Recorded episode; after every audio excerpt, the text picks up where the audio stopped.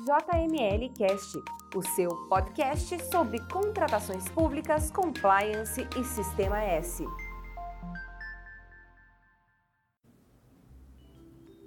Olá, pessoal. Dando sequência ao nosso programa, hoje vamos falar sobre a nova sistemática das modalidades licitatórias, conforme se encontra previsto no PL 1292 de 95. Bem, se conceitualmente licitação pública é, abro aspas, o procedimento administrativo mediante o qual a administração pública seleciona a proposta mais vantajosa para o contrato de seu interesse, conceito de Eli Lopes Meirelles, podemos definir então que as modalidades licitatórias são as espécies de procedimento a ser adotado para cada caso concreto a fim de se obter o resultado pretendido, ou seja, a forma pela qual a administração pública obterá a proposta mais vantajosa. Assim, podemos identificar que a licitação pública é gênero e as suas modalidades são as suas espécies.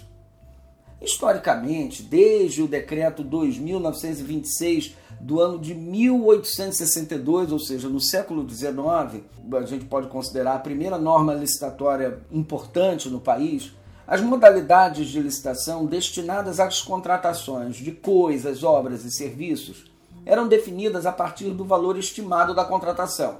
E esse sistema foi mantido e ainda é previsto na lei atualmente em vigor somente sendo quebrado, vamos dizer assim, com a Lei 10.520, que instituiu a modalidade pregão, na qual a sua aplicação independe do valor do futuro contrato, mas sim sobre a natureza comum ou não comum do objeto. Como teremos muitas novidades nesse episódio, vamos nos concentrar nas modalidades licitatórias a serem empregadas para contratação de coisas, obras e serviços. E, portanto, não vamos falar hoje sobre concurso e leilão, mas vão ser matérias dos próximos episódios. E também não vamos falar hoje da modalidade nova do diálogo competitivo, que vai merecer um tratamento especial por se tratar da principal novidade nessa seara, nesse campo.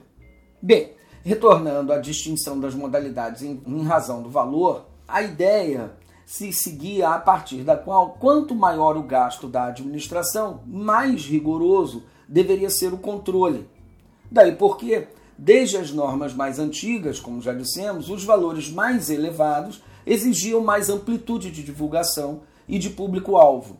Essa perspectiva se mantém até hoje na Lei 8.666 de 93, muito embora tenha se esvaziado bastante com a utilização quase obrigatória da modalidade pregão.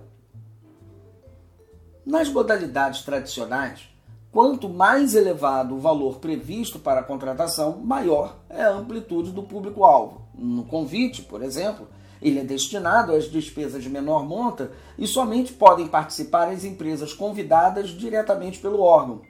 Mesmo a extensão do convite a outros possíveis interessados, ela guarda limitação importante, na medida em que aquele que não foi alvo do convite direto e vier a tomar conhecimento da ocorrência da disputa, só estará autorizado a apresentar proposta caso seja cadastrado previamente no órgão ou na entidade e ainda manifestar interesse em participar em até 24 horas anteriores da data prevista para a apresentação da proposta.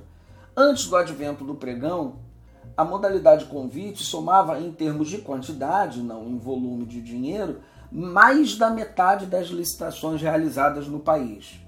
Já a tomada de preços tem público-alvo bem específico, que são as empresas previamente cadastradas no órgão ou entidade, ou aquelas que vierem a demonstrar condições de cadastramento até três dias anteriores à data da apresentação da proposta. O objetivo dessa modalidade licitatória é, sem dúvida, privilegiar as empresas que se dispunham a manter documentos cadastrais atualizados no órgão, o que, em tempos anteriores à internet, era especialmente importante, tanto para expedir cartas convites, como para concretizar contratações por dispensa ou inexigibilidade de licitação. E, finalmente, a concorrência era destinada a qualquer interessado, cadastrado ou não como é modalidade destinada às contratações de gasto mais elevado, lógico, não se levando em consideração que se contrata por meio do pregão, tinha público-alvo mais abrangente dentre todas as modalidades tradicionais, não dependia de convite e tampouco de possuir cadastro prévio junto ao promotor do torneio. No que se refere à publicidade, esta também se ampliava em razão do volume de recursos a serem empregados na contratação. No convite, a publicidade era mínima.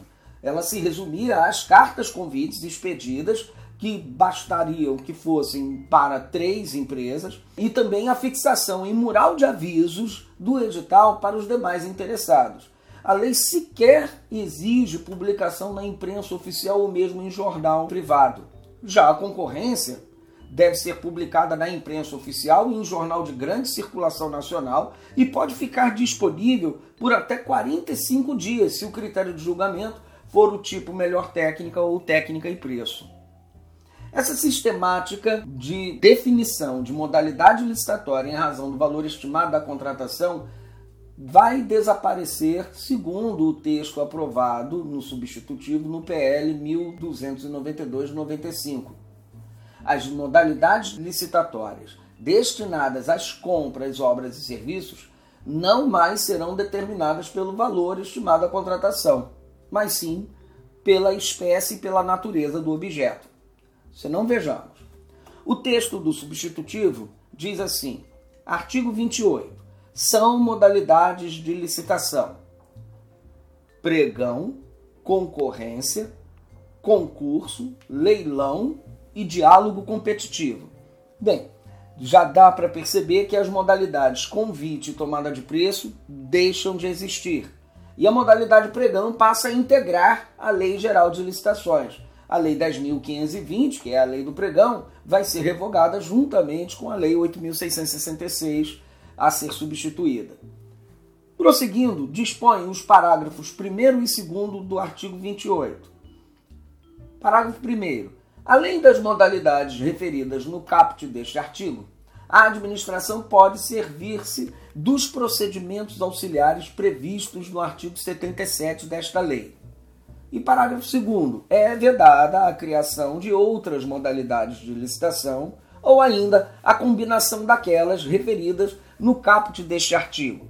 Bem, temos logo de cara uma grande impropriedade.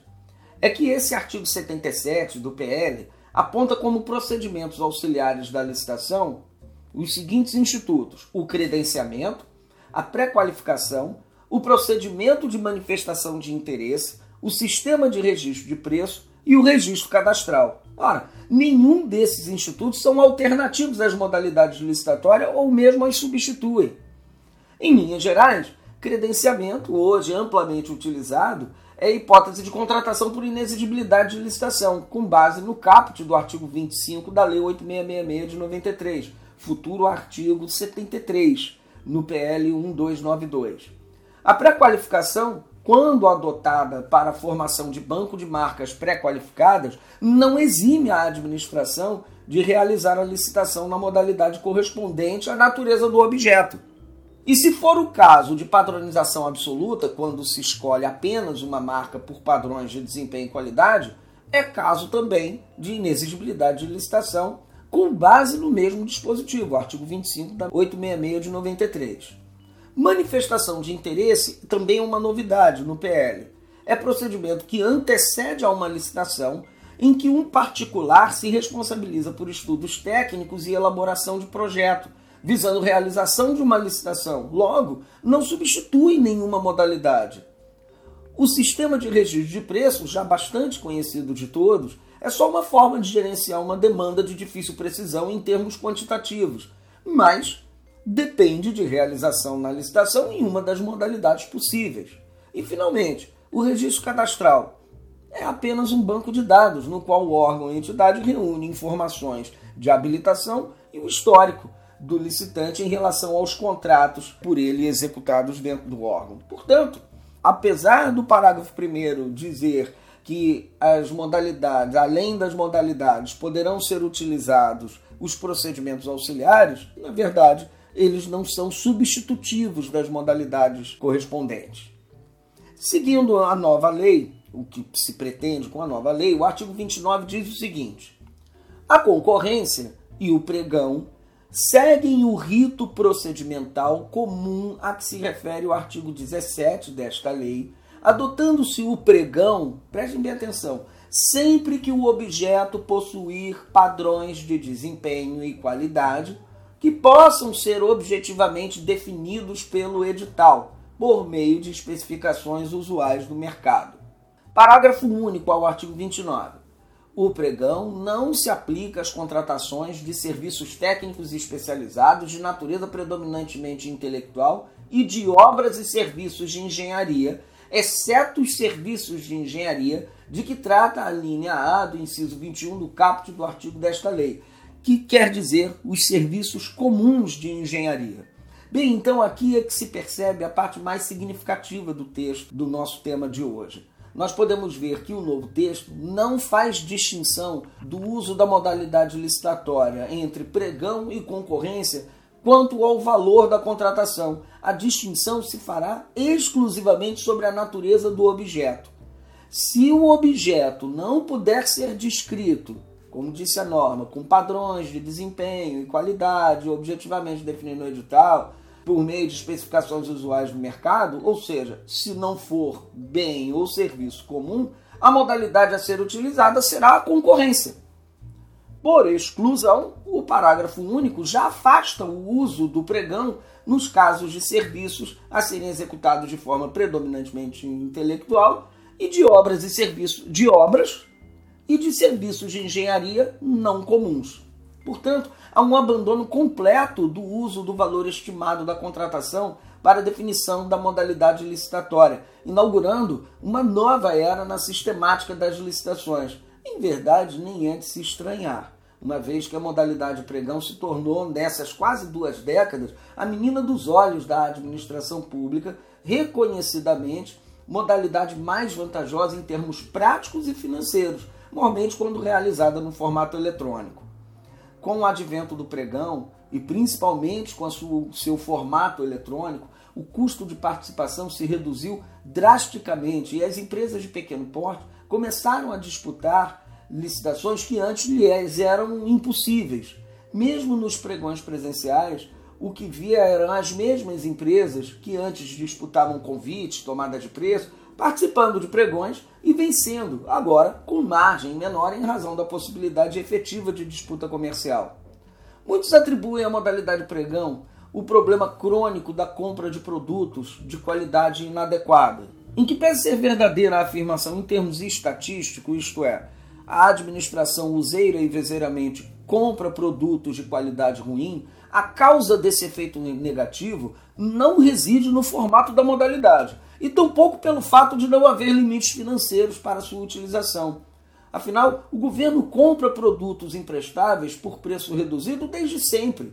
E as causas para isso ainda são visíveis hoje. Primeiro, falta de estrutura logística e de pessoal que apoie adequadamente os atos de contratação. Também é muito frequente agentes públicos acumularem funções de elaborar termo de referência, edital de licitação, ser o pregoeiro e ainda atuar no setor de compras e fiscalizar contrato. Claro que o acúmulo de atribuições, não raro de natureza técnica especializada, para o qual o agente não fora preparado, acarreta como efeito é, inafastável a aquisição ou contratação de um objeto inadequado. O segundo motivo não menos importante, é a falta de investimento em qualificação do servidor público ou o investimento mal dirigido nessa área. Falta de concursos públicos que não oxigenam o quadro de pessoal e a falta de investimento em capacitação, lógico, leva a uma estagnação técnica que impede a melhoria contínua dos serviços internos. Também deve ser listado como causa, infelizmente, a questão da quebra de integridade. Não raro, e a gente vê isso em muitos telejornais, a aquisição ruim é propositalmente pensada justamente para facilitar pagamento de propinas, desvios de verbas e outros atos de corrupção. Uma mazela que, a despeito de cada vez e melhor combatida pelos órgãos de controle e outras instâncias, ainda persiste existir.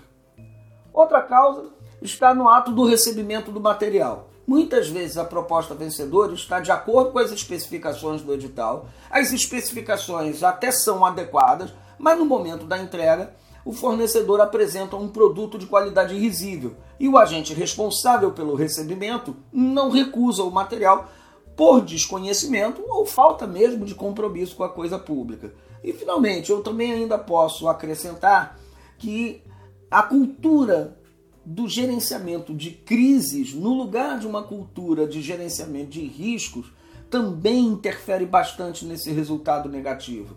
A grande maioria dos órgãos do poder público não se ocupa de antecipar possíveis problemas, tampouco de melhor planejar as suas ações de contratação. São os casos de compra de equipamento de grande porte cuja instalação exigia uma obra civil prévia, mas que não foi procedida no tempo adequado. Aí o equipamento fica lacrado na caixa, sem instalação, porque o órgão não se preparou para fazer a obra civil necessária. Também é o caso de compra de equipamentos cuja marca não possui manutenção e peças de reposição no país, o que torna inservível em médio prazo o equipamento adquirido. Se os problemas que nós acabamos de comentar forem solucionados, forem minimizados, e a nova legislação conta com instrumentos para esse fim, notadamente com a valorização da etapa do planejamento, a inclusão da etapa do gerenciamento de risco, nós vamos ter um sistema talvez imperfeito, mas muito mais avançado. Como a perfeição é uma utopia e os processos de melhoria são infinitos, nos cabe apontar os ajustes que serão necessários. Continue mandando suas dúvidas para podcast.jmlgrupo.com.br. E você também pode mandar seus comentários e suas dúvidas para as minhas redes sociais. Me encontra lá no Instagram, no Facebook ou no LinkedIn. Procure por Professor Luiz Cláudio Chaves. Meu cordial abraço e até o próximo episódio. Você ouviu o JML Cast. Para estes e mais conteúdos, acesse www.jmlgrupo.com.br.